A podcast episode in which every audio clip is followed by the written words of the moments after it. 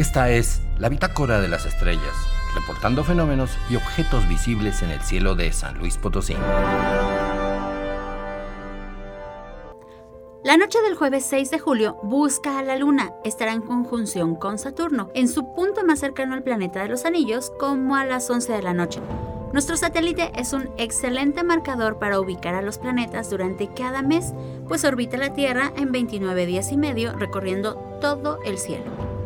La tarde-noche del domingo 9 de julio busca a Venus después de que se oculte el Sol, claro. Será la primera estrella que aparezca en el cielo del oeste y lo verás en su punto más brillante indicando una magnitud de menos 4.5 aparente. Los planetas como la Tierra se mueven en sus órbitas alrededor del Sol como en una gigantesca glorieta cósmica en donde unos, los más exteriores, giran más lento que otros, los más interiores. De esto a veces resultan estar más cerca o más alejados de nosotros y los vemos más o menos brillantes.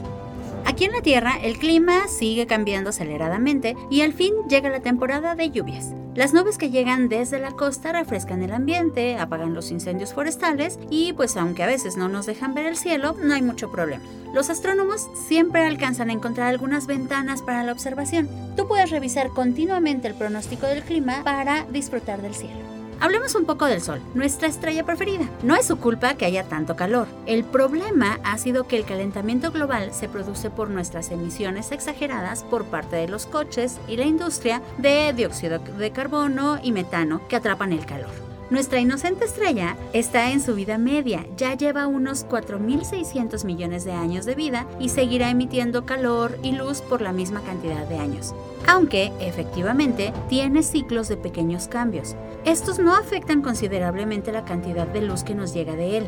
Sin embargo, existen unas repentinas llamaradas que las conocemos como las eyecciones de masa coronal o tormentas solares. Todo el universo ocurre por ciclos y en el Sol cada 11 años se inicia un ciclo solar donde las llamaradas aumentan de frecuencia y luego otro ciclo donde disminuyen. Actualmente se dice que estamos llegando a un máximo que tendrá el clímax en el 2025, pero los científicos que estudian el Sol dicen que podría adelantarse un poco. Esto es porque se están observando tormentas cada vez mayores y más frecuentes. Se dice que el máximo se alcanzará a finales de este 2023. Veremos qué nos depara el futuro. Estas llamaradas eh, solo son de partículas cargadas. Curiosamente no afectan mayormente a los seres vivos o al clima, pero en un mundo donde la tecnología es importante, debemos tener planes de contingencia, ya que una tormenta muy grande podría generar importantes apagones de luz o afectar las comunicaciones para que luego en alguna elección de políticos no le vayan a echar la culpa al sol de que se cayó el sistema o se fue la luz. Por culpa siempre del pobre e inocente sol que algún pretexto parecido nos dan a veces y o qué sé yo. Existen muchos objetos misteriosos en el cielo. Descúbrelos y tendrás una nueva visión de nuestro lugar en el universo. Para Radio Universidad informaron Jessica Mena y Cristian González del Carpio.